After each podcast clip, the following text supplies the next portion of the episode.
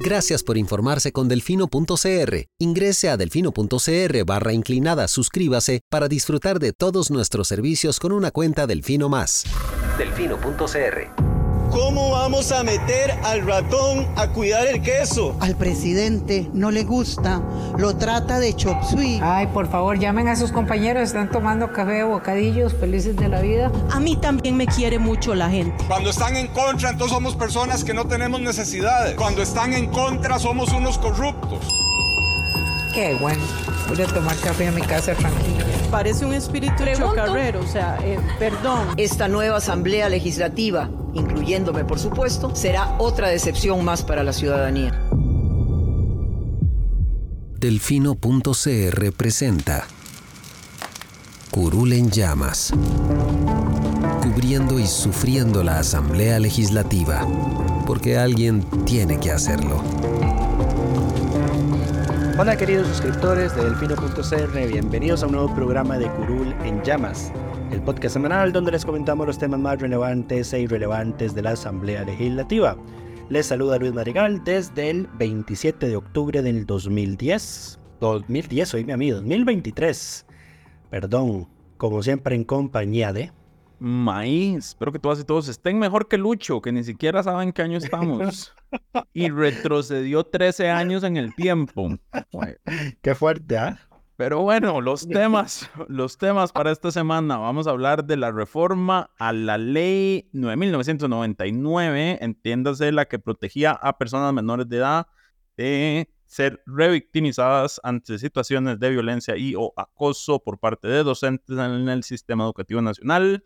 Vamos a hablar también de la controversia en torno al proyecto de reforma al impuesto de personas jurídicas, entiéndase las platas que deberían dársele a seguridad eh, y el Ministerio de Hacienda no está trasladando así como de la, el trabajo que ha venido realizando la Comisión del Impuesto sobre la Renta, de la cual creo que no hemos hablado todavía en el podcast, entonces vamos a dar un update de eso, así como de los resultados de la visita del Fondo Monetario Internacional al país que se dieron a conocer el día de hoy y de los proyectos aprobados.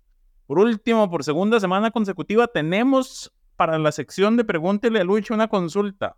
Sí. Entonces, quédense sintonizados para saber qué nos preguntaron en esta vez. Lo, mejor, lo, mejor entró, de todo fue que entró como un minuto después de que hubiésemos terminado de grabar el episodio la semana pasada. Cuenta como consulta esta semana.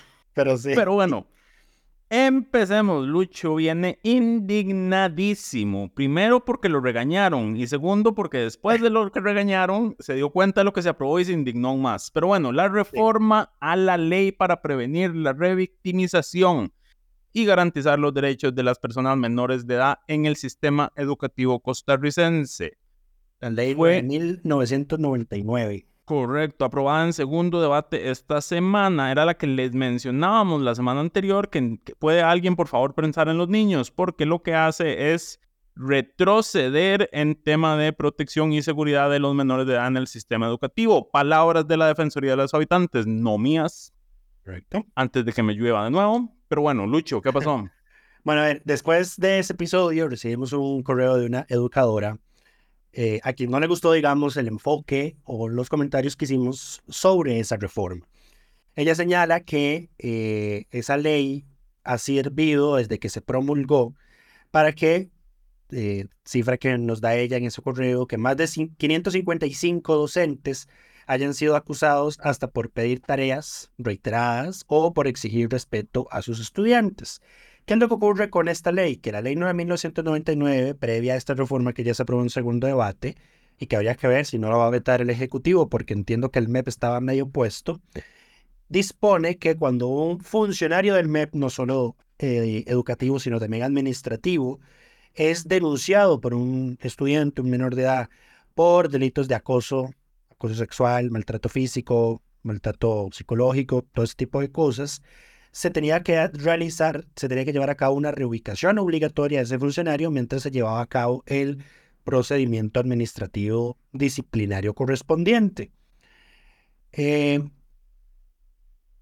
eso, eso es lo que a los sindicatos nunca les ha gustado de esa ley, entre otras cositas que tiene ahí como por ejemplo el hecho de que los menores de edad, una vez que hacen la, la denuncia una primera vez, puedan ampliarla posteriormente.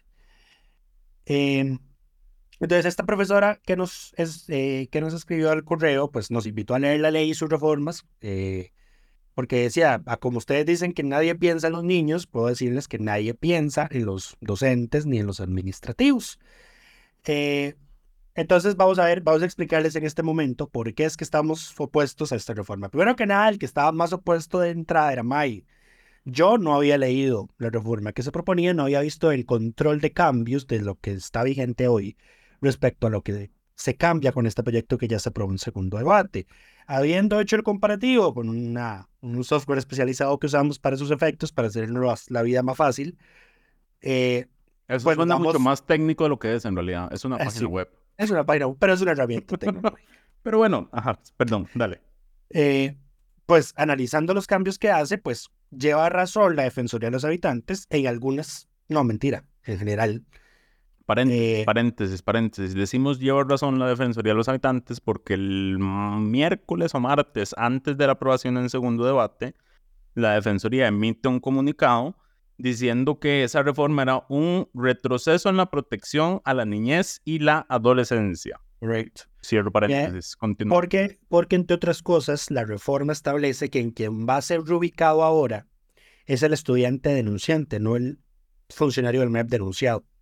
Paréntesis, puede ser reubicado, no va a ser reubicado obligatoriamente. Es una de las cosas que introduce la, la reforma, la posibilidad de que en lugar de mover al docente se traslade al estudiante. Por, por supuesto, traslademos a la víctima en un caso y no a, al, adulto, pero bueno. Y es que aquí está el primer detalle, o sea, si se llama, si se llama ley para prevenir la revictimización, ahora ponen al estudiante a que sea él el que tenga que pedir la reubicación. Porque eso es lo que dice, que el estudiante va a ser reubicado si él lo quiere, si él lo pide. ¿Reubicado a dónde? Porque en todo lado hay 100, colegios a, a, en, a, una distancia razonable a la ronda, ¿verdad? Pero bueno. Eh, entonces, por ahí estaba esa objeción, por ejemplo, en la Defensoría de los Habitantes. ¿Qué es lo que ocurre? Cuando esta ley se aprobó en el 2021, gobierno de don Carlos Alvarado, la Asociación de Profesores de Segunda Enseñanza, APSE, la llevó a la Sala Constitucional una vez entró en vigencia. Acusó que la ley eh, violaba el derecho al debido postproceso, los principios de inocencia, razonabilidad, igualdad y no discriminación de los trabajadores que laboran en los centros educativos del MEP. La sala resolvió esa acción bastante rápido y fue un voto 6 contra 1. La sala en esa sentencia, cuando analizó la constitucionalidad de la ley, rechazó la mayoría de los argumentos, o sea, la mayoría de la sala rechazó en su totalidad la, la, argumentación que dio APSE diciendo esta ley no es inconstitucional. Tan no es inconstitucional que dijo la sala que esta ley lo que está haciendo es incorporar lo que ya nosotros como tribunal le habíamos dicho al Estado que tenía que hacer, que era incorporar en una ley los principios y derechos que tienen los menores de edad en virtud de la Convención de los Derechos del Niño, que es una convención internacional en materia de derechos humanos y que es una, y por ende, eh, si tiene una protección mayor que la que otorga el cuerpo normativo costarricense, está por encima de la constitución política costarricense, ¿verdad? Según la jurisprudencia de la sala, ¿correcto? Correcto. Por eso, a, todo esto hay que meter eso en una reforma constitucional antes de que se cambie la composición. Eh, la sala dijo que entre, entre, las cosas que ya había dicho, que cuando el MEP hace procedimientos administrativos disciplinarios a sus funcionarios, pues el trámite que se hace no es para nada en beneficio de, de del menor que denuncia. La sala dice, siempre ha sido un proceso sumamente adultocentrista. Así que esta ley, que no, que por sí no es inconstitucional, él dice, más bien viene a, es un nuevo paradigma, es un antes y un después en, en este tipo de cosas, ¿verdad? Y ahora, entonces, ¿qué es lo que molesta número uno? Eh, ese tema, ¿verdad? Ahora es el estudiante el que tiene que pedir que lo rubiquen. Número dos, que es un, es un claro retroceso en materia de, de derechos humanos a los menores de edad y que los revictimiza, a pesar de que la ley dice que es una ley para prevenir la revictimización de los menores que denuncian. Número dos es que la Asamblea Legislativa a este proyecto no lo mandó a comisión. Lo, le aprobó una dispensa de trámites, no lo estudiaron detenidamente, eh, porque tal vez en ese momento, si lo hubiesen estudiado, si lo hubiesen pasado por comisión, se habrían tomado la molestia de leerse la sentencia a la sala constitucional, de ver por qué la sala constitucional dijo que APSE no tenía razón en esas argumentaciones que dio y que en todo caso las eventuales, digamos, abusos que pudieran cometerse de una lectura demasiado amplia del texto de la ley se podían contener con la misma explicación que había dado la sala o diciendo la sala, porque la sala dijo, en todo caso ya estas otras salvaguardias existen en los procesos. Así que no es como que ese abuso pueda ocurrir. Eh, entonces, le dan vía rápida a este proyecto. No lo estudian detenidamente. Ceden al, al lobby de los sindicatos de educadores. No solo ceden al lobby, hay que reconocer que esta, esta Asamblea Legislativa especialmente está llena de docentes. Ajá, así como está llena de municipalistas. Confirmo, muchas veces son los mismos, pero Y otra cosa que a mí me molesta de sobremanera, y lo voy a mencionar, es son los argumentos de una fracción como las del Frente Amplio. O sea, los argumentos del Frente Amplio para haber aprobado, para haber apoyado esta reforma son, es que la mera existencia de esta ley le genera burnout, síndrome del quemado, a, a la gente que trabaja en el MEP. A ver, la posición del Frente Amplio es congruente con su posición pro sindicatos porque los sindicatos están opuestos a esto. Es completamente contraria a una posición de derechos humanos en pro de las personas menores de edad. El principal argumento que se da, y esto, digamos, reconozcámoselo a, a quien nos escribe, es que ellos se sienten que, y a mí lo que me molesta de esto es que se habla sin datos. Ajá. Que hay muchos casos en los cuales se denuncia por el simple hecho de pedir una tarea. Bueno, ¿cuántos casos son esos? Porque si estamos hablando de un caso en todo el país, esto es nimiedades. Correcto. Según la, la defensa. Y de hecho, y de hecho, los datos, de hecho, los datos no calzan. Y eso lo puse en el reporte de, del miércoles, que fue que se aprobó el segundo debate. Porque, por ejemplo, esta, esta educadora que nos escribe dice que son 555 casos. El texto, el proyecto de ley, cuando se presenta, que se presenta el primero de marzo de este año, es que ve. Reciente, ajá. Ajá, es un proyecto reciente. Dice que se han presentado 392 denuncias, 260 de ellos por maltrato psicológico, 35 por maltrato físico, 49 por maltrato psicológico y físico, 45 por abuso sexual y 3 por trato corruptor.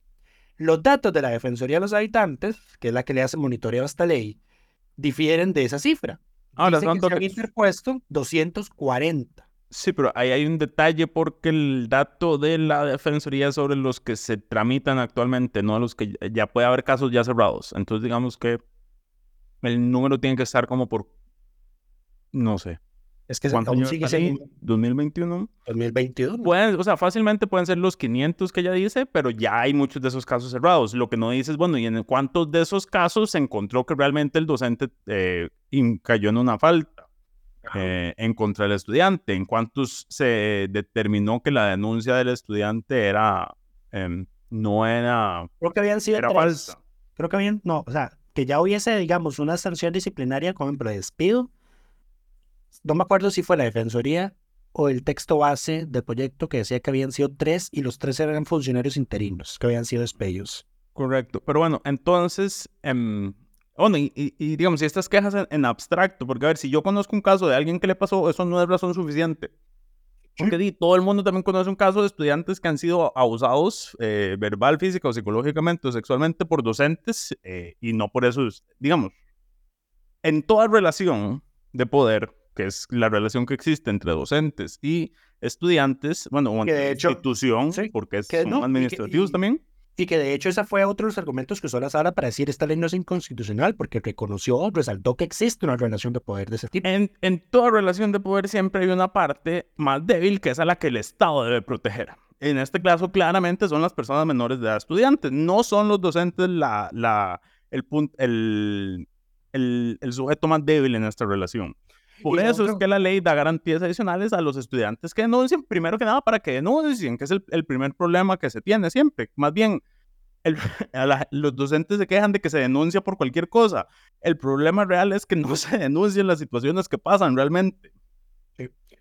Eh, y, y el otro argumento que me molestaba es que eh, el otro argumento del Frente Amplio es que eh, esta ley eh, eh, es, es una acusación de mala fe, que esta ley se aprobó eh, para que Carlos se sacara el clavo con los, con los sindicatos de educadores por la ley del combo fiscal.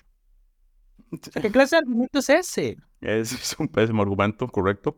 O sea, por, por el amor de Dios, ¿cómo, ¿cómo puedes hacer un reduccionismo tan grande de una ley como esta, eh, que va dirigida en pro de los menores de edad, reducirla a ese tipo de cosas? Y ahora, aquí y hay un, tema adicional que yo quiero, digamos, los docentes que me escuchan probablemente se enojen con esto y la señora que nos escribe probablemente nos deje de escuchar después de esto, pero yo, yo quiero señalar algo desde mi perspectiva.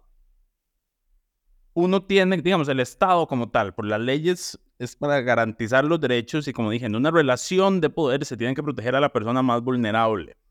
Y si ustedes me pueden escoger a mí entre un docente que es trasladado de centro educativo a funciones administrativas y sin contacto con estudiantes injustamente por la ley que existía a un estudiante que vive una situación de, de, abuso y acoso recurrente y no denuncia por los cambios en la ley, yo siempre me voy a quedar con el docente trasladado injustamente, porque es la, la posición más débil en esta situación siempre la van a tener los estudiantes, aun y cuando se den casos puntuales y específicos en los que se abuse de la denuncia.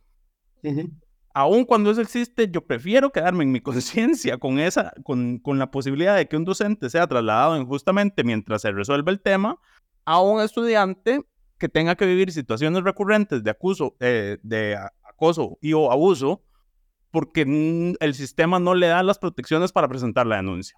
Y esa es mi posición, y por eso que yo estoy en contra de esta reforma y sigo estando en contra de esta reforma. E incluso lo voy a decir, me parece que la Defensoría de los Habitantes fue completamente cobarde en este tema. Y, y, voy a hacer un paréntesis. Eh, la semana pasada hablamos del proyecto de autobuses. Mencionamos el tema de la consulta de constitucionalidad. La Defensoría el lunes presentó la consulta eh, sobre el proyecto que extendía el plazo vigente de los autobuses del 2006 y 2007, si no me equivoco presentó la consulta, detuvo el segundo debate y en el caso de esta ley no, no presentó consulta, nada más envió el comunicado. Y a mí me parece que es completamente cobarde porque como ente garante de los derechos humanos de las personas que viven en este país, ¿cómo podés afirmar? Pero es que lo, lo dicen así tajantemente. Es un retroceso en la protección a la niñez y la adolescencia. Y no, nada para y no hacer nada para detenerlo y no meter la consulta de constitucionalidad a este proyecto. Correcto. O sea, vos decís, yo garante los derechos humanos, esto es un retroceso y no voy a ejercer mis facultades que tengo para detener su aprobación, sino que nada más les voy a enviar un, mensajito de que estoy enojado con ustedes porque me lo van a aprobar. Correcto. Entonces, la Defensoría, bien que detuviera y presentara la consulta en el otro proyecto, pero en esto fue abiertamente cobarde. Correcto. Y, ya me... Sí. lo otro es que eh, o sea, y, y, lo otro que también molesta de sobremanera es que la Asamblea cambiara cosas, insisto, que ya, cosas puntuales que se cambiaron en este proyecto, que la sala las revisó también. Ahora, en la consulta constitucional, constitucional y dijera, están bien. Por ejemplo, lo de la ampliación de la denuncia. El sindicato, el APSE que hizo eh, que se quitara eso, que el menor no pudiera eh, ampliar la denuncia una vez que la presentara. Eh, cuando la sala revisó eso, dijo la sala que esa posibilidad no implicaba en modo alguno que se le estuviera otorgando un trato privilegiado a los menores de edad en prejuicio de los funcionarios del MEP, sino que era una acción afirmativa para resguardar sus derechos como menores de edad e, y para que el desarrollo del procedimiento no les ocasionara mayores afectaciones. Entonces, ¿cómo? Ya teniendo esa sentencia que, que, que más bien blinda, digamos, ese proceso, la constitucionalidad del proceso eh, de ampliación de la denuncia, vas y lo echas por la borda. Eh, y lo otro es también que, que también debilitaron es que, según la ley vigente, a ver, el testimonio del menor, salvo que de que sea desvirtuado por la persona denunciada, constituye plena prueba. Eh, ahora la ley dice que hay que evaluarlo según su edad y su madurez. ¿Cómo carajo determinar la madurez de, una, de un menor de edad que está denunciando un, un acto de, de, violencia o de acoso. Complicado. Lo van a matar a los psicólogos del MEP para que, para que digan. Pero bueno. Porque digamos, ni siquiera es como que metieron en las definiciones que, porque además tocaron y metieron, tal vez sí, precisaron algunas cosas, como por ejemplo que los educadores que, no sé, si un chiquito está haciendo, al parecer teniendo un ataque de epilepsia, porque es que hasta esos escenarios plantearon que si un educador tocaba a un chiquito que estaba teniendo un ataque de epilepsia, para asistirlo médicamente o contenerlo, digamos, de que no se hiciera daño en ese momento, que entonces el chiquito podía ir a denunciar al profesor por eso. Eso es irracional, pero bueno. Entonces, eso, exacto, son cosas irracionales, pero las metieron en esta reforma de la ley. Está bien. yo creo que una delimitación de ese tipo de cosas, por más irracional que suene, digamos, en eso no lo perjudica. Pero, por ejemplo, en algo como madurez, uno, no lo definiste, dos, no definiste cómo se va a determinar, eh, y tres, tampoco definiste, o sea, cuál es el impacto que la madurez va a tener en el testimonio. Si es una persona demasiado madura, entonces van a interpretar que tiene más propensión a mentir o a inventarse el hecho. ahí están ese tipo de cosas. O sea, meten un concepto como madurez. Un concepto ambiguo. Ajá, sin definirlo y sin decir eh, hacia qué lado de la balanza va, va, va a inclinar el proceso a favor de una u otra persona. Correcto. Pero bueno. Entonces, em, esas son las razones por las que la aprobación de este proyecto de ley nos indigna. Nos indigna que la Defensoría, le reconocemos de nuevo, para un para el proyecto de buses, acertadamente planteó una consulta constitucional. Que va a perder. Eh, bueno. Que seguramente ahora va a perder, sí, porque eso, el porque eso suena más, perdón, eso suena más a un tema de legalidad. Y es como es un transitorio de un año. Ajá, es un transitorio y además la ley dice, el transitorio dice que esa ley, ese transitorio solo le aplica a las unidades que cumplen la ley 7600 y no solo la ley 7600 sino el reglamento, porque recordemos, eso lo hablamos hace muchísimos episodios, el reglamento de la 7600 tiene requisitos más amplios que la ley de lo que tienen que cumplir las unidades de transporte público. Pero el transitorio lo menciona, ¿verdad?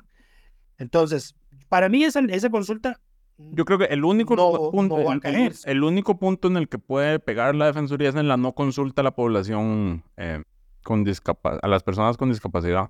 Yo que no se consultó y habrá que ver qué opina la, la, sala en ese tema. Yo por la jurisprudencia de la sala digo que eso no va a prosperar. Bueno, pero bueno, en cambio en este otro tema en el cual tenés temas de fondo, lo dejas pasar. Entonces, cobardes. cobardes, cobardes. Y, y, cuando inclusive, o sea, de nuevo, tenés una sentencia ya de la sala que había avalado el texto de la ley, que había reconocido que era un avance en materia de derechos humanos, ya teniendo ese antecedente, para esta, que era estrictamente necesario, era urgente, y a ver, la asamblea, y aquí, aquí también hay que reconocerle, darle honor Lucho está pidiendo un veto nuevo. No, la, veto, veto. el, oficialismo, que también fue cobarde, porque don Daniel, el subjefe, Daniel Vargas, Vargas Quirós, habló de que por favor mandáramos a consulta, mandaron, como si yo fuera diputado, que mandaran a consulta el proyecto a la sala constitucional, porque el MEP, que al parecer inicialmente estaba a favor, luego ya estaba dudoso. Entonces, que lo votaran a favor y que lo mandaran a consulta. Entonces, todo el resto de fracciones de oposición se cerraron en que no, que no se iba a mandar a consulta, que no sé qué y que no sé cuánto. Es una, lástima, es, una lástima que el oficialismo no tenga 10 votos, ¿ah? Lo que pasa por pelearse. Lo, así, exactamente, porque Doña Luz Mari votó. Doña Luz Mari dijo que, este, que creo que Doña Luz Mari había tomado uso de la palabra y dijo que no iba a apoyar una consulta, me parece. Eh, pero bueno, la consulta no se presentó del todo. se presentó, exacto. ahora, ¿qué queda? yo, ahora, yo, defender a los niños y no lo hizo. Ahora, yo esperaría, número uno, que el Ejecutivo lo vete por razones de constitucionalidad no Correcto, para que lo mande a la sala. Por razones de constitucionalidad, para que lo mande a la sala. Y si no lo veta, que la Defensoría de los Habitantes, que además de poder presentar consultas legislativas de constitucionalidad, puede meter acciones de inconstitucionalidad sin tener, eh, o sea, la legitimación se le da la misma condición de ser Defensoría de los Habitantes, que meta una acción de inconstitucionalidad. Yo espero que, en el, que el hecho de que no la hayan presentado una consulta es porque esta ley se aprobó sin que ellos se dieran cuenta en el momento oportuno, digamos. Porque, por ejemplo, en el caso del proyecto de buses pasó, creo que fue una semana o dos entre el primer y segundo debate. Eh, y en este caso, este proyecto sí se aprobó relativamente en un plazo más corto. A ver, a ver, ambos sabemos que un par de abogados en una noche te tienen esa consulta lista. Eh, sí, también. Pero bueno, o sea, a ver, estoy dándole, estoy, estoy dándole el beneficio de la duda. A pesar de que ya, a pesar de que ya dijimos todo lo que dijimos. Exacto, pero bueno, terminemos eh, con la indignación de Lucho y pasemos a la próxima indignación para, de Lucho. Para terminar, porque eh, sobre el tema de los educadores, eh, y para que vean que no todo es feo, Yo también inicialmente estaba en contra de un proyecto que se les aprobó en segundo debate esta, esta semana y es un proyecto para que el, el incentivo, No para, que no tengan, para que no tengan que devolver la plata que les pagaron porcentualmente desde diciembre del 2018 que entró a regir el plan fiscal hasta el 17 de febrero del 2022 por concepto del incentivo para el desarrollo de la docencia. Sin embargo, después de haber leído el dictamen de la comisión de por qué ese proyecto se presentó, resultó y aconteció que el plan fiscal, primero que nada, La obligó a ¿no? la reforma fiscal, sí, obligó a que todos los incentivos salariales pasaran de calcularse nominalizados. porcentualmente a ser, a ser nominalizados. Correcto. Número dos, el mismo plan fiscal decía que la El nominalización salario no puede ser menor. no podía, la nominalización de los incentivos no podía generar un perjuicio económico, reducir el salario de los trabajadores. Lamentablemente, por la forma en la que está creado el incentivo para el desarrollo de la docencia, hacerlo nominal generaba una reducción en el salario. Por ende, se les siguió pagando porcentual. Eso se corrigió en una ley posterior, pero esa ley posterior no corrigió, no dejó contemplado qué iba a pasar con lo que se pagó porcentualmente entre diciembre del 18 y febrero del 22. Esta ley, pues, viene a decir, y eso se pagó de buena fe, el MEP no tiene que cobrarlo, los educadores no tienen que pagarlo. Y se pagó por un error en la ley. Sí, por, por omitir ese tema. A ver, y es que aquí cuando se presenta el proyecto, bueno, o cuando salen las noticias, dicen o hablan del- de, lo que se pagó de más. Entonces, claro que ahí es donde Lucho se indigna, pero cuando uno revisa es que no fue que se pagó de más, es que eso no se les podía rebajar porque nuestra constitución había una es clara y la sala lo ha dicho muchas veces, los salarios no se pueden rebajar. Correcto. Entonces, ahí era donde estaba el, el- el problema. De hecho, si les- se los hubieran rebajado, cualquiera de ellos hubiera podido ir a la sala a reclamar ese rebajo. Correcto. Eh, pero bueno, ese, ese, ya no, ese ya no nos indigna que se haya aprobado, se aprobó en segundo debate. Mu- Muy bien, ahora pasemos al otro proyecto que indignó a Lucho esta semana. Vieran qué complicado fue este muchacho esta semana. Estuvo, estuvo de un humor, viera usted. Uy, tenemos noticia de última hora. Dale, ¿qué pasó? Eh, los ocho diputados eh, separatistas, les decís vos, ¿Correcto? eh, acaban de mandar una foto de doña Ada y doña Pilar muy felices presentando un recurso de amparo electoral ante el Tribunal Supremo de Elecciones acusando Ajá. que se lesionan sus derechos por haber sido expulsados del Partido Progreso, perdón, Partido Progreso Social Democrático, por lo que Hombre, piden eh, La anulación del acto. pidieron la anulación del acto. Ajá. Es- Esto lo que significa en realidad es que el, el Progreso Social Democrático ya resolvió la apelación que ellos habían puesto a la expulsión y se les rechazó. Y por eso ahora están metiendo el amparo, porque ya les rechazaron en la apelación. De- en realidad el comunicado dice que a pesar de que el partido tenía 10 días hábiles para haber atendido su recurso de apelación, omitieron pronunciarse sobre ellas. Mm, el partido no tiene 10 días hábiles para pronunciarse sobre el recurso. El partido tiene el plazo que el, el partido requiera. Eh, Digo, bueno, tienen un eso- plazo, pero no es de 10 días. es- Ese es el Eso- plazo para recibir información. Estoy leyendo lo que dice el comunicado de prensa. Resumen, el comunicado es una tontera. Seguimos con temas más importantes. El proyecto de reforma al impuesto a las personas jurídicas. Contexto. Este es un impuesto que se cobra, a- como dice, a las personas jurídicas anualmente, si no me equivoco. Si no está al día, las personas no pueden sacar certificaciones del registro nacional. eh, Eso es otra cosa que me indigna. ok, tengo no vamos a entrar en. No tengo- vamos a entrar en Tengo una, tengo una subindignación con esa medida, porque si vos querés meterle una acción judicial a una persona jurídica y esa persona jurídica simplemente está morosa en ese impuesto, no puedes tener la certificación y entonces los juzgados o la sala constitucional te rechazan el proceso porque no tenés la certificación Es, es un por una causa que no es imputable a vos.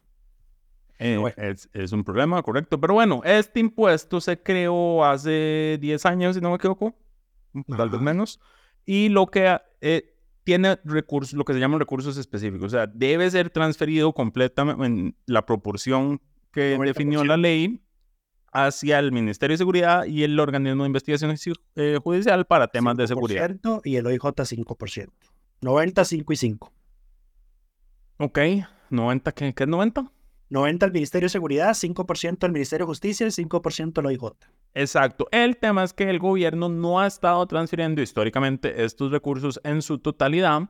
Eso lo pueden hacer en este momento porque la ley de fortalecimiento de las finanzas públicas, en el escenario de regla fiscal que nos encontramos, establece que ah, en este contexto, las transferencias directas por ley que se establecen, el gobierno tiene la, potestad de priorizarlas. Básicamente la ley es cuando estamos tan mal financieramente, el gobierno tiene una potestad de levantar sus obligaciones legales y definir a qué, qué va a priorizar y cuánto se, se va a asignar de lo que tiene obligatoriamente que asignar.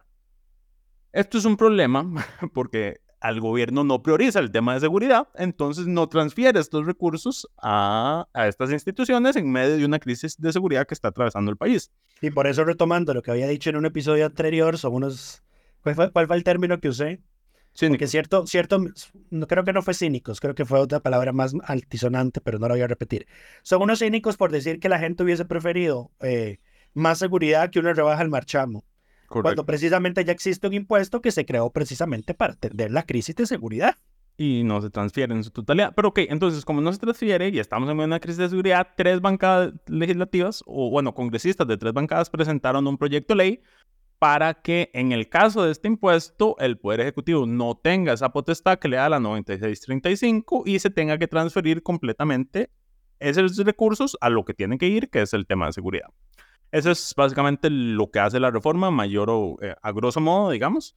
El primer proyecto lo presentó el PUSC, si no me equivoco, con la firma de Horacio y su bancada. El siguiente lo presentó el dos diputados del oficialismo, el de Punta Arenas y el de La Juela. Don Alexander Barrantes y don Luis. Este es uno de esos que uno nunca sabe cómo se llama. Un segundo don Jorge Rojas, Jorge Antonio Rojas de la Juela, correcto. Eh, que presentaron un segundo proyecto que ni siquiera se ha discutido porque ellos metieron el texto y se olvidaron de, todo, como siempre. Y el tercer proyecto lo metió, el, estamos hablando que estos se metieron en 10 consecutivos. El tercer proyecto es del Frente Amplio. Es, es, es, literal, o sea, los números de expedientes son 23.973. 975 y el otro es 978. Correcto. Sí, sí, yo, yo me di cuenta cuando los metieron que alguien les pasó el texto, básicamente. Al parecer no, porque no eran textos iguales. Ajá. Pero todos tenían el mismo fin. Se aprobó a uno de estos textos, y esto es culpa de Rodrigo Arias, uno de ellos se envió a comisión antes que los demás. Entonces, ese era el que había iniciado su trámite, comillas, comillas, porque esto tiene días. Ajá, que es el del PUSC.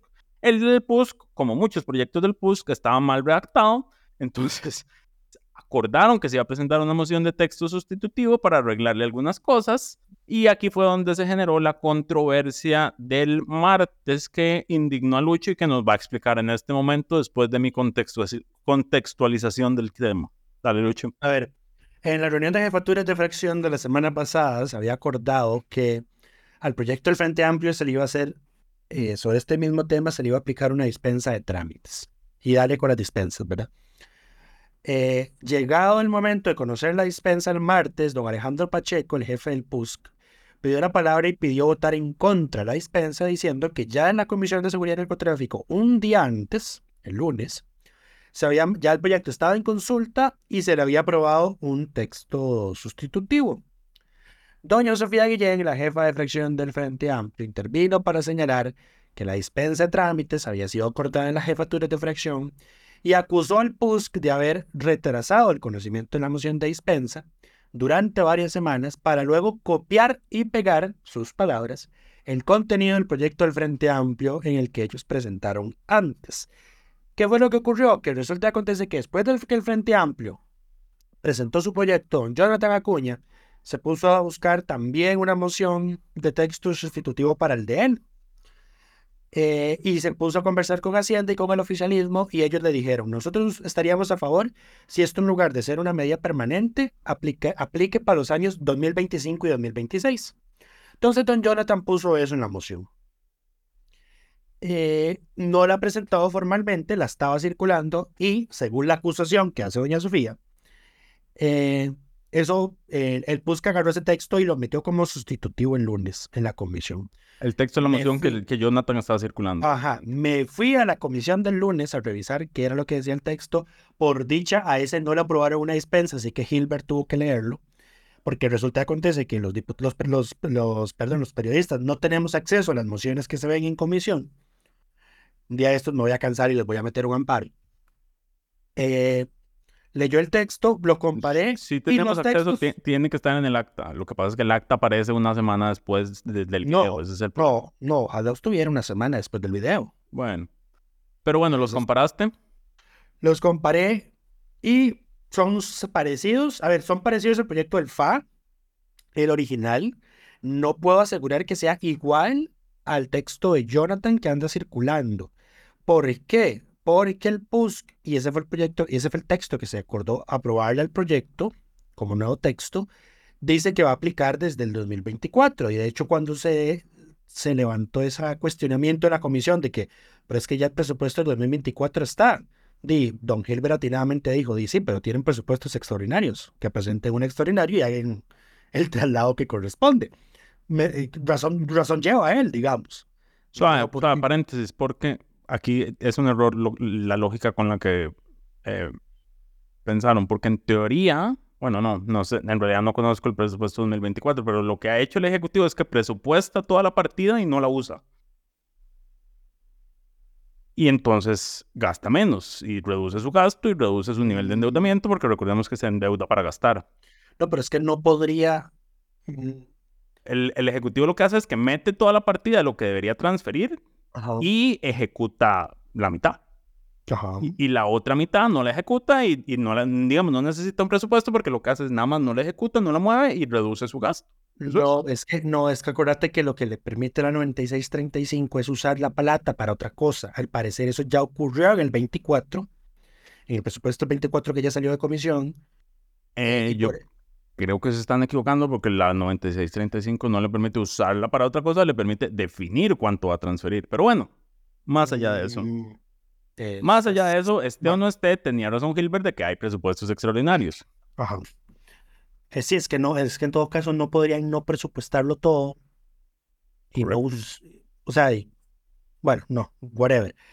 En fin, la discusión de plenario se volvió en esto de me plagiaste el proyecto cuando en realidad uno compara los tres proyectos y los compara con el proyecto de la Asamblea Legislativa pasada, que se le venció el plazo cuatrenal, son casi todos iguales. Había un Entonces, tema, está- había un proyecto previo que murió, de ese no sé quién era, pero estaba ahí. De llevar rato. Entonces, al final, esto se volvió una pelea de egos tan estúpida, me van a perder- perdonar la expresión, eh, que el Frente Amplio se sentó sobre la galleta porque le rechazaron la, la dispensa, no quiso dar los votos para la posposición, ese día tuvieron que volver a aprobar una moción de revisión para volver a aprobarla después de que llamaron gente afuera para reunir los 38. Y empezaron a hablar por todos los proyectos y todos los diputados a hablar de todos los proyectos, paralizando plenario Ujú. lo que es un berrinche. A mí esas varas me molestan de supremacía. Me molestan. A vos te Sí. molesta, pero a mí me parecen naturales, digamos. Me van a salir, me van- a salir con el cuento de, pues sí, pues que todos tienen el derecho de hacer el uso de la palabra cuando se puede. Sí, pero están haciéndolo bajo la No, premisa no, de... Eh, mm, yo creo que, a ver, eh, eh, eso no es, ese no es mi punto. Mi punto es, cuando haya un acuerdo de jefaturas de fracción y se respeta ese acuerdo, digamos, yo no veo, a ver, que el resto del, del plenario decida ir respetarlo y pasarle por encima. Di, la reacción del Frente Amplio es, di, nosotros si respetamos lo que acordamos y vamos a hablar y detener esto por todos los proyectos, que lo podríamos hacer siempre. Sí, Pero que- acordamos que vamos a avanzar en los textos. Pero di, si ustedes rompen los acuerdos, yo voy a romper los acuerdos también. No, no, pero es que a ver, si el acuerdo es, si el acuerdo es dispensar un proyecto sobre otro que ya está en comisión, en consultas y con un texto ya actualizado que atiende las, las observaciones. Correcto, que pero, eh, a ver, hecho, ¿Cuál es la lógica? ¿Cuál es la lógica? No, pero espérate, ¿cuál es la lógica? Aunque se haya acordado un jefe de fracción de aprobarle una dispensa a un proyecto de ese tipo. La pregunta es por qué. Es un tema el- de. ¿Por qué? ¿Por qué? Ah, sí, sí, eh, definitivamente. Pero ¿por qué el jefe del PUSC no estaba en la reunión de jefaturas de fracción diciendo como, hey, pero nosotros este ya está en comisión y también lo podríamos avanzar? O Bueno, no podría asegurarte de que no, lo, no haya estado y no lo haya dicho. Exacto, digamos, ¿por qué sale hasta el plenario? Es que el, el PUSC le encanta meter todo de último minuto y en eso yo entiendo el enojo del Frente Amplio, porque lo hacen, rompen los acuerdos y lo rompen en plenario. Y rompen los acuerdos para proyectos del Frente Amplio. Y exacto, entonces yo no veo, digamos, la reacción lógica de una bancada pequeña es como, bueno, y ustedes no nos dejan, no van a cumplir lo que prometieron, nosotros vamos a ejercer nuestra potestad de obstaculizar. Sí, pero Y hay, si- hay- y- hay y si promesas no- de promesas. Y si no quieren que obstaculicemos, cumplan sus promesas. Hay promesas de promesas. De acuerdo, pero digamos, yo no veo mal el, digo, es parte de los balances de poderes que tiene una bancada pequeña. No, yo sí lo veo mal porque el fin último al final es, tenemos en- entonces tres Ahora, por supuesto, en el tema de seguridad esto es, es cabronada, digamos, porque es un tema urgente. Pero, más allá de eso, es, sí, es un tema urgente, pero la, la realidad del asunto es que esto no va a resolver nada en este momento porque ni siquiera estamos en discusión presupuesto 2023. Esto antes del primero de enero no, no, no, No tiene aplicación práctica, exacto. Entonces, no es como que si no se aprueba mañana, perdemos la plata. No es como lo que hacía Liberación con los presupuestos cuando se enojaba con el PAC. eh, que le rechazaba presupuestos con intereses bajos porque qué feo que tengan plata. Eh, Pero bueno. Préstamos, préstamos. Exacto, préstamos, perdón. Sí, de hecho, de hecho hace, esta semana, hace un año, se cumplió un aniversario de que el, el- el Liberación le, le rechazó al PAC un, un crédito con el BID a bajísimas tasas de interés. Un crédito súper blando era. Sí. Correcto. Pero bueno, todo con ese tema. Eh, sí, eso es todo con ese tema. Al final di, no se aprobó la dispensa. Habrá que esperar a que Arias lo asigne a comisión. Aunque ya el proyecto que el otro se avance, texto exacto. nuevo. Está en consultas, así que debería ser dictaminado pronto. Eh, a ver, esto no es personal. A mí siempre las tácticas de obstaculización del plenario y, a la y de comisiones también, sean de donde sean y vengan de donde vengan, me, repu- me son repulsivas siempre. Sí, yo sé, pero eso es Siempre. porque vos tenés problemas, digamos, eso es distinto. Pero bueno, pasemos al siguiente tema, la Comisión sobre el Impuesto sobre la Renta.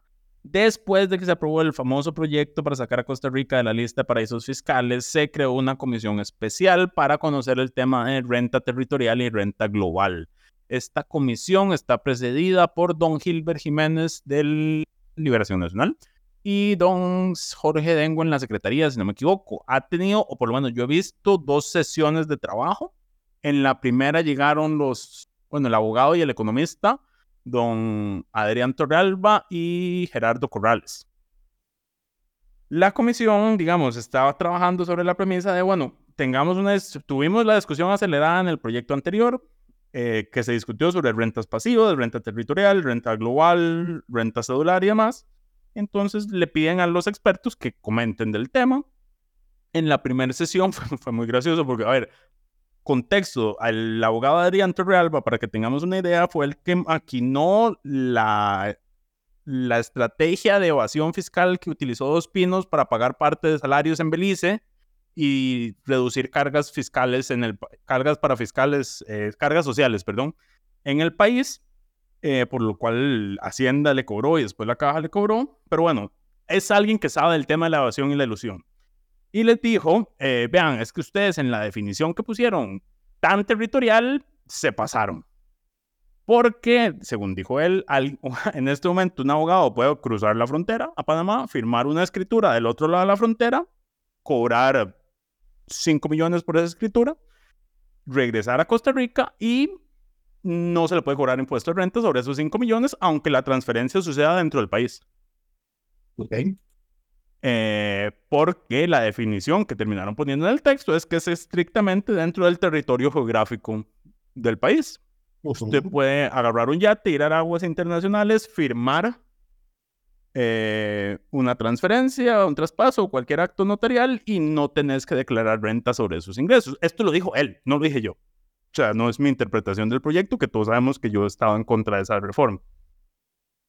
Pero bueno, entonces ahí claramente se les paró la peluca. Eh, pero bueno, más allá de eso, también eh, invitaron a la ex ministra de Hacienda y actual superintendente de entidades financieras y de pensiones, si no me equivoco, Rocío Y- Aguilar. Y Ella tiene dos cargos. Y denunciada penalmente por el Banco Central.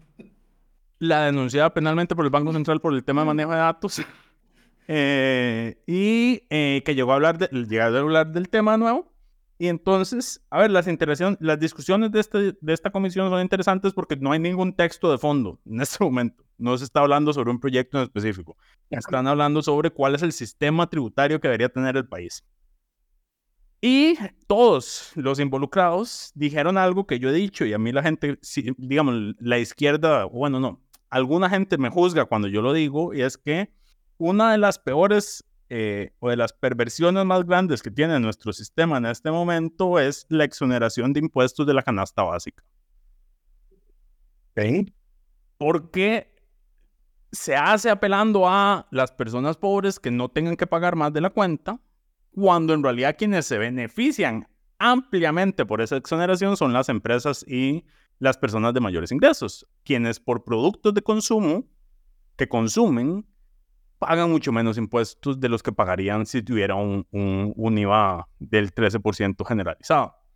Eh, todos los que han estado, o sea, Gerardo Corrales, tanto Rocío Aguilar dijeron, ahí, aquí en realidad es necesario avanzar en un sistema de devolución del IVA a las personas de los deciles más bajos para dejar esa exoneración, porque lo que está matando nuestro sistema tributario en este momento, el punto más complicado es las exoneraciones que tenemos. Es eso. Digamos, estamos exonerando a demasiada gente por demasiados montos y estamos exonerando a las personas equivocadas. Y esto yo lo reflexionaba el otro día que hablábamos como, por ejemplo, el, los, la exoneración a, a vehículos eléctricos. Cuando exoneramos vehículos eléctricos, estamos exonerando a las personas de más altos recursos. Efectivamente. Y, sí, este, hay, hay, digamos, hay una intención de la transición hacia vehículos de menos contaminantes que otros, pero son exoneraciones a las clases privilegiadas. Eh, la exoneración del marchamo también es una exoneración a las clases privilegiadas, que ahorita vamos a hablar de eso porque el FMI lo mencionó. Em, el mantener la que no tengamos renta global y mantengamos una renta cedular es una exoneración de impuestos a las personas de más altos recursos. Entonces, que lleguen a estas personas que uno usualmente diría son como Em, bastante de derecha. Y digan, aquí el problema que tenemos es de exoneraciones em, y no que lleguen a decir bajen impuestos, sino eh, ajusten los impuestos y cóbrenles a quienes tengan que cobrar, me parece que debería ser una bofetada a, esa comisión eh, y a la Asamblea en general que ha hecho todo lo contrario. Fin de mi rant. Em, pero bueno, yo nada más quería traer, mencionar un poco que esta comisión está trabajando y está hablando del tema. Y le seguiremos dando, le, continuaremos dando seguimiento a lo que de ahí aparezca. Em, el proyecto del Ejecutivo, yo creo que eventualmente tendrá que entrar en, discusión en esa comisión, el proyecto para reformar el impuesto sobre la renta. Que me especialmente, especialmente si sumamos lo que dijo hoy el Fondo Monetario Internacional. Correcto. Ah, bueno, podemos meter este tema ahí de una. O no. Bueno, no, ahorita pasamos a ese tema.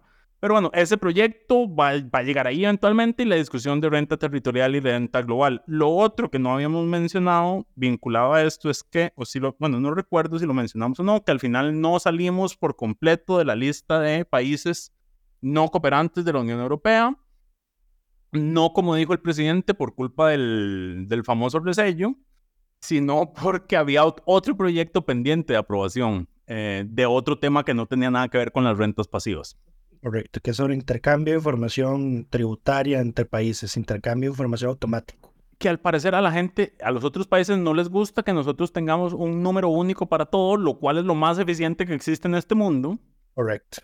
Pero a ellos no les gusta porque ellos no lo pueden aplicar. Entonces, que cambiemos y creemos un número de identificación tributario. Desastre. Es un desastre. Yo en eso sí me montaría, yo en eso sí me montaría sobre la arepa, digamos. Claro, no, es que el, no, bueno, pero a ver, paréntesis, porque aquí hagamos un paréntesis y de nuevo, eh, yo creo que Rocío Aguilar mencionaba esto en la comparecencia, es como, Hacienda Digital tiene que avanzar en estos temas. Eh, la Contraloría General de la República presentó un informe esta semana o la anterior donde decía que Hacienda no hace uso de las facturas electrónicas a la hora de investigar. Eh, alertaban de que, digamos, de investigar e-, evasión fiscal, por ejemplo. alertaban que el 40, más del 40% de las personas obligadas tributariamente no estaban presentando factura y que Hacienda no, no, no utiliza ese dato para darle seguimiento a las cosas. Entonces, de nada nos sirve tener un, un único número de identificación que es tan eh, trazable, digamos, y que debería facilitar el trabajo de inteligencia em, de Hacienda cuando no se utiliza. Entonces, esperemos que Hacienda Digital avance en ese tema. Eh, y definitivamente hace falta una simplificación de, los impuestos en este país, pero bueno, esperemos que de esa comisión avance algo. Ahora sí. Lo que pasa es que Hacienda está muy ocupada persiguiendo lo del Baruch, como para estar revisando las, Hacienda. Ah, facturas. Exacto, pero bueno, entonces que no utilicen las facturas para rastrear, bueno, este no está presentando, hagámosle una auditoría, pidamos nada. De nuevo, volvió a salir el dato de cuántos se reportan en cero a pesar de poseer un montón de bienes e ingresos eh, en ese informe de la Contraloría. En fin, mucho, mucho por mejorar en el tema tributario y un, algo, y esto lo menciona, bueno, ya pasemos al tema de la visita del Fondo Monetario Internacional porque se nos van a mezclar los temas y yo necesito hacer un corte en el podcast para poder meterlo en Spotify y que marque el momento exacto. Ok el cual es este, al parecer. El Fondo Monetario Internacional hizo su quinta visita al país, quinta o cuarta, quinta visita, yo creo, no recuerdo. Eh, hizo una nueva visita al país para ver los avances en, digamos, en lo acordado, según las metas, indicadores.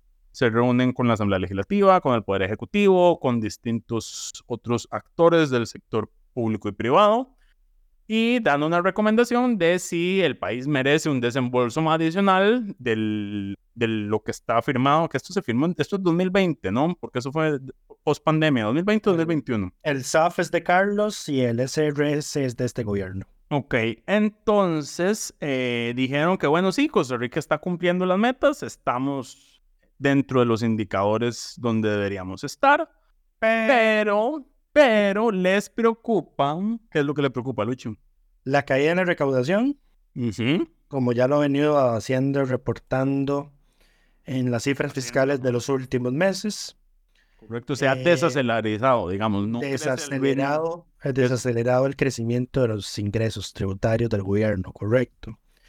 Eh, número dos, lamentó los efectos negativos de la aprobación de la reforma del marchamo y de la ley para salir de la lista de paraísos fiscales. Básicamente, al fondo tampoco le gustó que exoneraran a los bancos. Ajá. Eh, número tres, recomendó eh, cambios al sistema bancario nacional. Hizo una serie de recomendaciones que se volvieron locos, ¿ah? Eh, sí, se, les soltó el tapón en esta reunión. Eh, pero primero recomendó cambios al Banco Central, que el Banco Central tiene que valorar una reducción del impacto de sus operaciones en el mercado cambiario, o sea que está interviniendo demasiado, considera el fondo. Lo que sucede es que si el banco no estuviera interviniendo al ritmo que esté interviniendo, el dólar estaría aún más bajo. Eh, pero dice que debería ajustar el calendario de compras de divisas que hace por cuenta del sector público no financiero dijo que deben implementarse nuevas reformas institucionales y técnicas con el fin de mejorar el funcionamiento del mercado de divisas. Le pidió al país aprobar legislación para alinear el tratamiento regulatorio de todos los bancos con el fin de ofrecer igualdad de condiciones para la competencia, lo que implica eliminar la garantía del Estado a los bancos públicos, porque considera que la aprobación de la ley de garantía de depósitos que se aprobó en la, anterior Asamblea Legislativa ya es suficiente. Eh, considera que las contribuciones para fiscales que pagan los bancos estatales, que financian un montón de programas de instituciones y programas sociales en este país, deben convertirse en una única transferencia presupuestaria y que los bancos privados deberían quitárseles la obligación de destinar recursos al sistema de banca de desarrollo que están actualmente dirigidos a préstamos para sectores desatendidos. Estos de sectores desatendidos, o sea, y los de sectores desatendidos lo estoy leyendo literalmente. El, el FMI está diciendo, el banco privado no tiene por qué estar dando plata para que le den préstamos a un sector desatendido. Ah, es que, bueno, continúa. Eh, eh, digo que los efectos positivos de recaudación de la reforma del 2018 deben restablecerse. Sus palabras. O sea, han, caído. Ajá. Eh, consideró que, pues, bueno, volviendo un poquito a eso, consideró que la aprobación de la reforma del marchamo y la ley de la Unión Europea erosionan los ingresos, disminuyen la progresividad, la equidad y la eficiencia del sistema tributario. Lo dicho anteriormente por mi persona. Ajá. Ajá. Eh, y ya aquí es donde, mm, o sea, si, si todo lo anterior no, uno no le vuela la cabeza, ya aquí, y esto en todo caso no es nuevo, pero siguen de majaderos con eso, que es que hay que quitar las exenciones fiscales al impuesto, del impuesto sobre la renta, al salario escolar y al aguinaldo, porque las considera ineficientes, inequitativas y costosas. Eh, correcto. Eso tiene sentido. Eh, a la gente no le gusta, pero de nuevo, a ver, recordemos que todos los salarios, hace poco salió la encuesta de ingresos de los hogares. Todos los salarios por encima de los no, 890 mil colones están exonerados del impuesto de la renta. Es decir, tampoco se les cobraría ni al aguinaldo ni al salario escolar impuesto sobre la renta los salarios por debajo de básicamente 900 mil colones, que son la mayoría, porque el ingreso promedio de los hogares del quintil más alto, de los hogares del quintil más alto era millón cien. No, del, del cuarto quintil, perdón. El ingreso por persona del quintil más eh, alto es de casi lo mismo, millón cien. Entonces, cuando se dice que hay que quitarle la exoneración al salario escolar y, al, y al- y la exoneración del impuesto sobre la renta, al salario escolar y al, y al aguinaldo, eh, de, de nuevo, es que eso solo afecta a las personas de más altos ingresos en este país. Entonces, en eso yo le tocar la razón al... al, al ¿A quién? Al Fondo Monetario. al- exacto. Yo, ¿a quién le estoy dando la razón en este momento? Al Fondo Monetario. Exacto, porque voy a dar el dato exacto para que no, no me digan. El quintil más alto, El quintil- el, el- el el quintil quintil cinco. 4, Ah, tiene un ingreso per cap, bueno, un ingreso de hogar, digamos, del, del núcleo del hogar, que usualmente son tres personas, si no me equivoco, de 1.173.000 colones por hogar. El, quintil, quin- el quinto quintil, que es el, el de más altos ingresos, tiene un ingreso per cápita de 1.151.000 colones. Básicamente lo mismo que gana todo el quintil 4. Es únicamente ese quinto quintil el que se vería afectado, en realidad, por eh, este tipo de impuestos sobre la renta. Entonces, cuando el Fondo Monetario dice que el- las exoneraciones del impuesto a la renta a, a salario escolar y, a- y a- y al aguinaldo solo benefician a las personas de más altos ingresos, tiene toda la razón. No, no puedo negarlo, digamos, es así. ¿Algo más? Ajá. Eh, sí, y pidió otras cosas. Voy. Eh, lo último fue, y aquí es donde me imagino que van a, pegar- van a haber más brincos, em, reformar estructuralmente el sistema de zonas francas. Uf. Y aquí lo voy, voy a leer, lo voy a leer literalmente. Para desarrollar aún más los vínculos con la economía doméstica y aprovecharlas como un motor de crecimiento más general, será importante mejorar el clima empresarial fuera de las zonas francas. Esto podría involucrar el aumento de la conectividad digital, la reducción de los costos de electricidad y la mejora de los resultados educativos. Tales reformas mejorarían aún más la posición de Costa Rica como destino atractivo para la inversión y disminuirían la necesidad de incentivos fiscales para la inversión extranjera directa. Aumentar la participación de las mujeres y los inmigrantes en el mercado laboral formal incrementaría la equidad, la productividad y el crecimiento a largo plazo. O sea, el Fondo Monetario está diciendo, ustedes deberían hacerse más competitivos, o sea, resolver los problemas que los hacen no atractivos para la inversión extranjera directa, en lugar de engatusar empresas con incentivos fiscales que les están destruyendo las finanzas públicas para que vengan a invertir aquí. Claro, porque Palabras más, palabras menos. el fondo advierte de con el tema de salario mínimo global, em, y eso es- va a ser un problemita.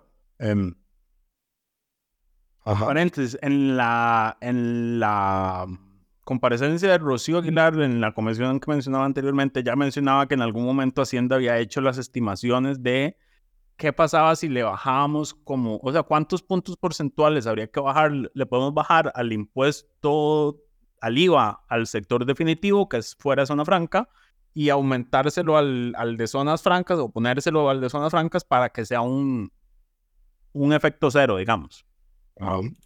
No recuerdo el número exactamente, pero o sea, se han hecho los cálculos, digamos, si yo le bajo tres puntos al, al definitivo y le, le puedo subir o al revés, no, el definitivo es, son, son tan em, disparejos. Eh, si, le bajo, bajárselos al definitivo. Si le bajo 1.5 al definitivo, le tengo que subir 3 a las zonas francas. Entonces le pongo un impuesto 3 a zonas francas y lo puedo bajar del otro lado. Algo así. No tengo el número exacto, pero una proporción en ese sentido. Pero bueno, eh, sí, el fondo se volvió loco en algunas cosas, en otras tiene razón, en otras ya lo hemos dicho, eh, llover sobre mojado. Eh, este país tiene un sistema tributario sumamente desproporcionado. Eh, y así como las cargas sociales, este era otro tema en el cual Rocío Aguilar hacía énfasis, era que nuestro sistema de pensiones también está construido, sobre, nuestra recaudación en general está construido sobre los salarios. Em, en mucho. Y eso es un problema a largo plazo, más dados nuestros niveles de informalidad. Pero bueno, eh, eso con el acuerdo. Quedó contento el presidente de la República con lo que dijo el Fondo Monetario Nacional y nos consta porque le dio like a la... le dio like y retweet like y retweet a la nota de Lucho sobre este tema, porque el titular de Lucho fue claramente eh, señalando las inconformidades con las exoneraciones. Equipo técnico del FMI lamenta impacto rebaja el marchamo y ley para salir de lista de la UE fue el titular. Correcto. Eh, Oficialmente Lucho no es parte de la prensa canalla. Lucho, has salido de esa categoría, estás dentro de las personas que quiere el presidente. Nos van a dar pauta, qué dicha. O, con nosotros así no es como funciona. Es que así no funciona con nosotros. Hay, otros medios en los que así es como funciona, que al parecer hasta el ministro de Comunicación dice específicamente cuáles darles más y a cuáles no. Pero bueno, eh, ya estamos sobre, ya nos sobrepasamos de la hora, así que vayamos cerrando. ¿Qué nos quedaba por fuera? Ok, voy a hacer un par de anuncios parroquiales. Nada más, eh, primero es para... pregunta todavía. Exacto, la pregunta de último para que nos escuchen. el primero, el primero es eh, para entregar el reconocimiento de congresista de la semana a la diputada Katia Cambronero Aguiluz. A pesar de que no hemos hablado de ella en específico en este programa, hace varios meses ella fue la primera en denunciar y pedir cuentas al Incopesca por haber em, levantado prohibiciones pesqueras sin estudios técnicos eh, y otras cosas, las cuales esta semana el Incopesca echó para atrás. Sí, echó para atrás, exacto, eh, eliminó esas prohibiciones y entonces, como hemos hecho en otros casos, cuando se hace un control político efectivo y eficiente y nos enteramos oportunamente, le damos el reconocimiento a la diputada en este caso, a quien además hay que reconocer lo que ha actuado, digamos, en este tema ella estaba involucrada, digamos, en el tema de ambiente en distintos sectores, no solo con Incopesca, sino también con... Eh, tiburones. Tiburones y Setena, creo, algo Y hasta y hasta está a favor del acuerdo de Escazú. En contra de su bancada. Pero sí, entonces por lo menos congruencia en, en, temas, en este tema para la diputada y se lo reconocemos en esta ocasión porque además Lucho estaba enojado con todos los que votaron a favor de la reforma de la ley no, 1999, entonces me lo vetó. Correcto. Y entonces... Eh, no, de hecho mi posición era, esta semana no va a haber ninguno. Pues, yo trato de, rescatar las cosas buenas de la vida, Lucho. No podemos ser solo cosas negativas. En otros temas rápidos, eh, se aprobó el impuesto que exonera finalmente al OIJ del pago del impuesto al valor agregado del diputado Dani Vargas, en quien le damos un reconocimiento honorífico porque como votó a favor de la reforma en 1999 estaba vetado de ser diputado esta semana.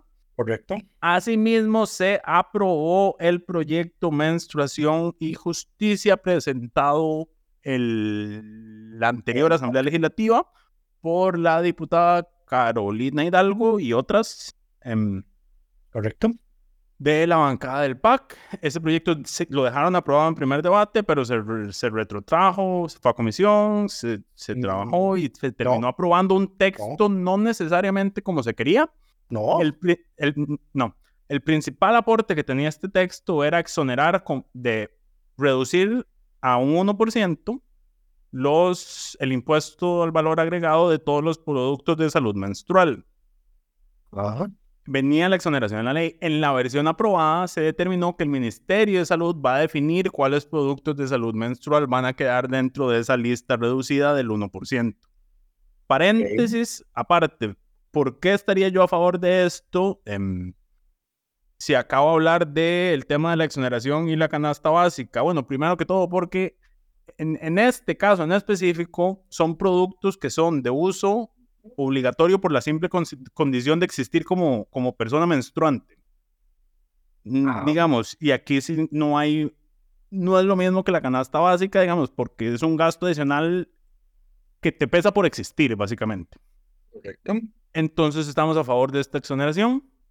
Eh, que sería el 1%, y el único problema es ese. Hay un artículo, la, la exdiputada Carolina Hidalgo nos mandó un artículo de opinión sobre este tema que está en la sección de teclado abierto de Delfino CR y que les invito a que lo lean porque habla no solo de las personas que aportaron para que esto fuera aprobado, sino también de los retos que quedan pendientes en este tema. Ella dice que es un paso, pero falta mucho por hacer, pero bueno, pasos son pasos y avanzamos.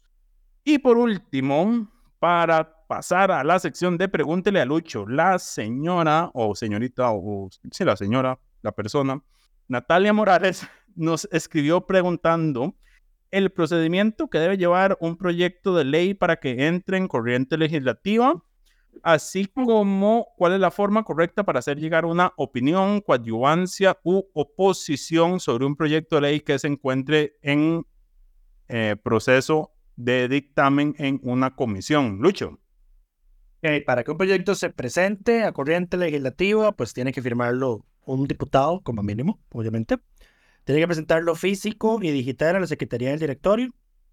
Ahí se le asigna el número de expediente. Ahí se manda al departamento de archivo. Luego se manda a publicar en la Gaceta. Una vez publicado en la Gaceta, don Rodrigo Arias le asigna comisión. Esto es bajo el supuesto de que no se le apruebe una dispensa de trámites. Eh, se manda comisión, en comisión entra en agenda N cantidad de días después. Eh, y una vez entrado a comisión, inicia el plazo de 60 días hábiles para ser dictaminado. Ese plazo puede ser prorrogado por una única vez, para un total de 120 días. Los plazos se interrumpen durante los periodos de sesiones extraordinarias si el Ejecutivo no convoca el proyecto de ley y también se suspende durante los recesos legislativos, entiéndase cuando la Asamblea formalmente está de vacaciones, no cuando es fin de semana largo, por ejemplo.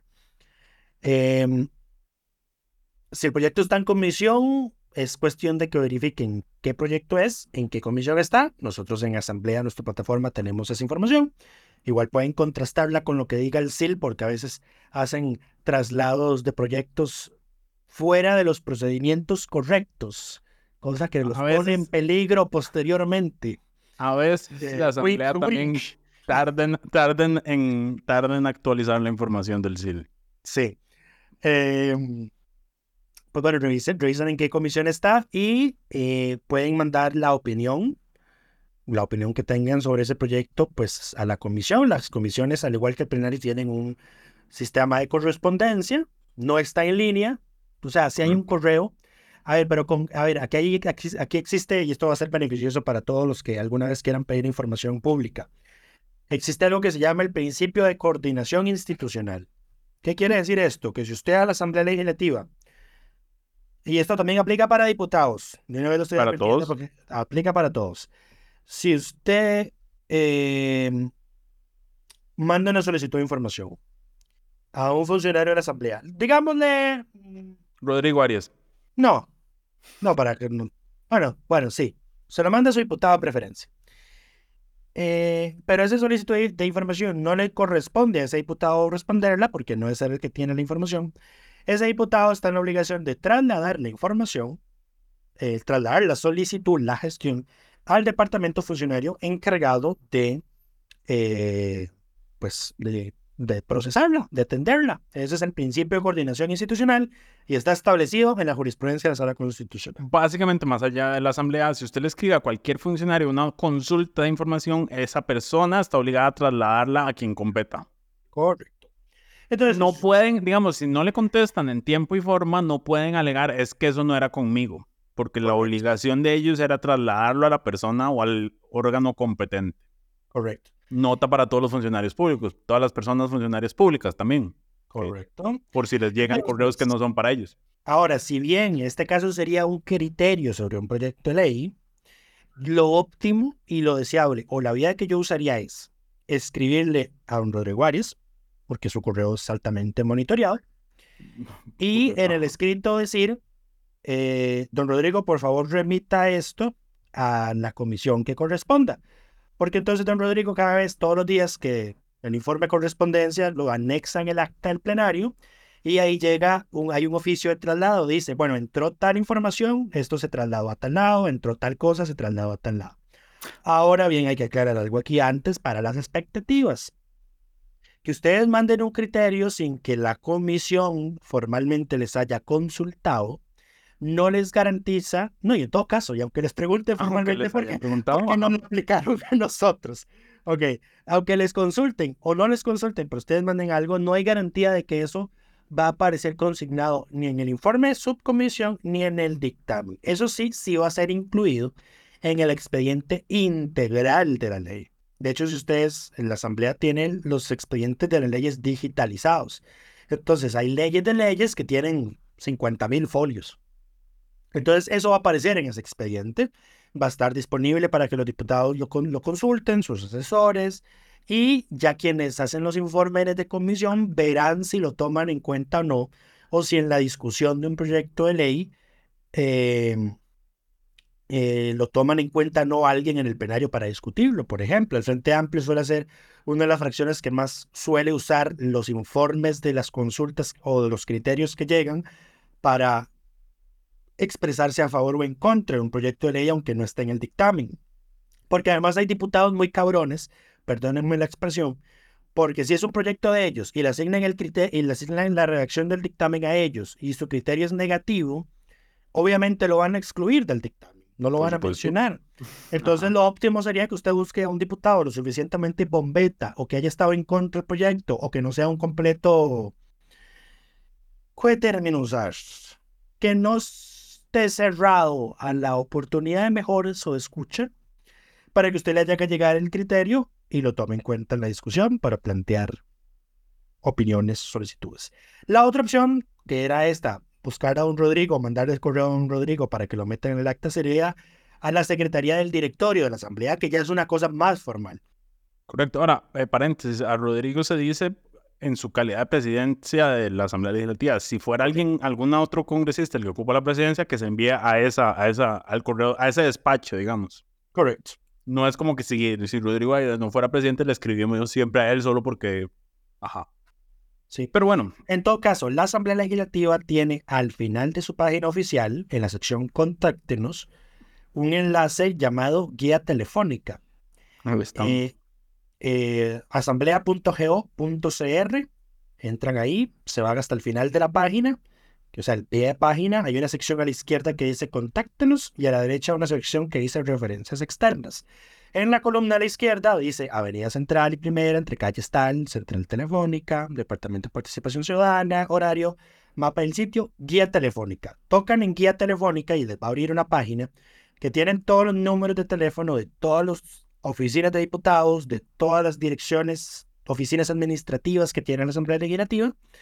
Eh, entonces ya con eso ahí pueden hacerse la idea de a, quién pueden llamar y preguntar por un correo. Eh, yo tengo el correo de la Secretaría del Directorio, pero era de la funcionaria que ya se pensionó, así que no les va a servir. Yo tenía, de hecho se dice yo tenía. Correcto.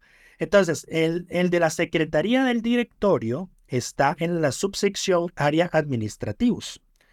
Em, y ahí está el número de teléfono de la Secretaría del Directorio del Plenario, de los asesores de plenario. Hay uno, dos, tres, cuatro teléfonos distintos con extensiones.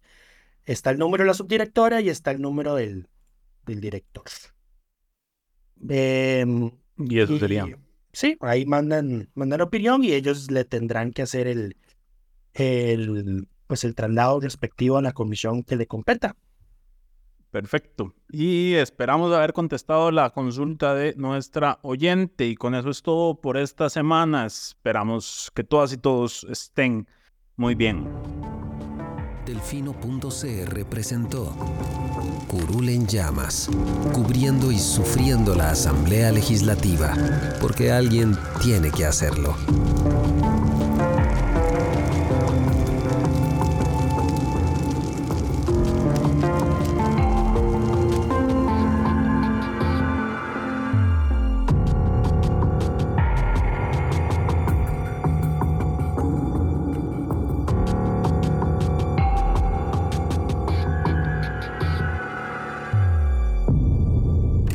Gracias por informarse con delfino.cr. Ingrese a delfino.cr barra inclinada, suscríbase para disfrutar de todos nuestros servicios con una cuenta Delfino Más.